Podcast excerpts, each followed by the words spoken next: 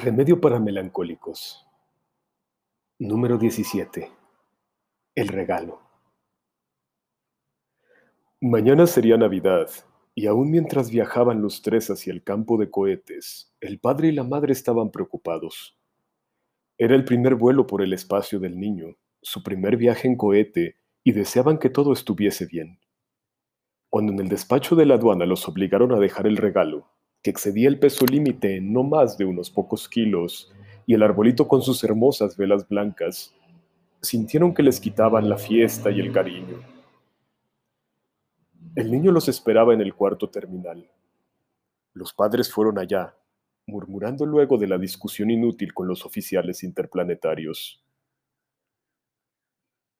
¿Qué haremos? Nada, nada. ¿Qué podemos hacer? ¡Qué reglamentos absurdos! Y tanto que deseaba el árbol. La sirena aulló y la gente se precipitó al cohete de Marte. La madre y el padre fueron los últimos en entrar, y el niño entre ellos, pálido y silencioso.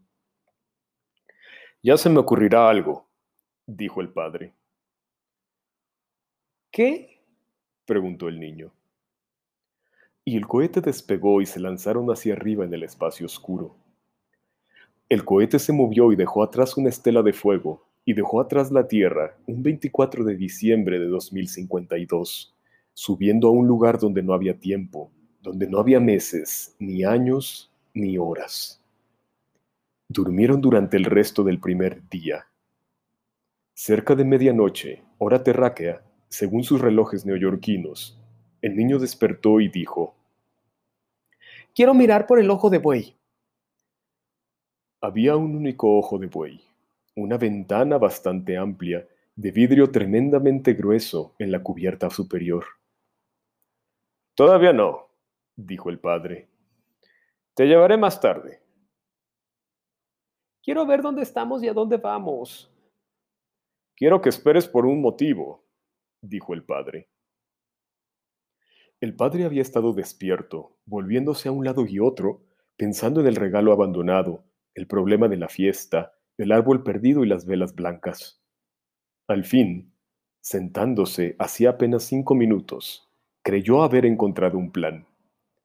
Si lograba llevarlo a cabo, este viaje sería en verdad feliz y maravilloso. Hijo, dijo, dentro de media hora exactamente será Navidad. Oh, dijo la madre consternada. Había esperado que, de algún modo, el niño olvidaría. El rostro del niño se encendió. Le temblaron los labios. Ya lo sé, ya lo sé. ¿Tendré un regalo? ¿Tendré un árbol? Me lo prometieron. Sí, sí, todo eso y mucho más, dijo el padre. Pero, empezó a decir la madre.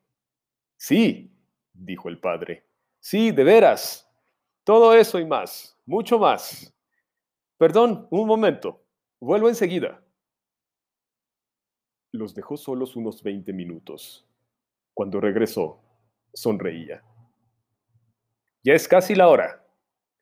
¿Puedo tener tu reloj? preguntó el niño. Le dieron el reloj y el niño sostuvo el metal entre los dedos un resto del tiempo arrastrado por el fuego, el silencio y el movimiento insensible. ¡Navidad! ¡Ya es Navidad! ¿Dónde está mi regalo? A eso vamos, dijo el padre y tomó al niño por el hombro. Salieron de la cabina, cruzaron el pasillo y subieron por una rampa. La madre lo seguía. No entiendo. Ya entenderás, Hemos llegado, dijo el padre. Se detuvieron frente a la puerta cerrada de una cabina. El padre llamó tres veces y luego dos en código. La puerta se abrió y la luz llegó desde la cabina y se oyó un murmullo de voces. Entra, hijo, dijo el padre. Está oscuro. Te llevaré de la mano. Entra, mamá. Entraron en el cuarto y la puerta se cerró, y el cuarto estaba, en verdad, muy oscuro. Y ante ellos se abría un inmenso ojo de vidrio, ojo de buey, una ventana de un metro y medio de alto y dos metros de ancho, por la que podían ver el espacio. El niño se quedó sin aliento. Detrás, el padre y la madre se quedaron también sin aliento, y entonces, en la oscuridad del cuarto, varias personas se pusieron a cantar. Feliz Navidad, hijo, dijo el padre. Y las voces en el cuarto cantaban los viejos, familiares villancicos, y el niño avanzó lentamente y aplastó la nariz contra el vidrio frío del ojo de buey. Y allí se quedó largo rato, mirando simplemente el espacio, la noche profunda y el resplandor. El resplandor de cien mil millones de maravillosas velas blancas.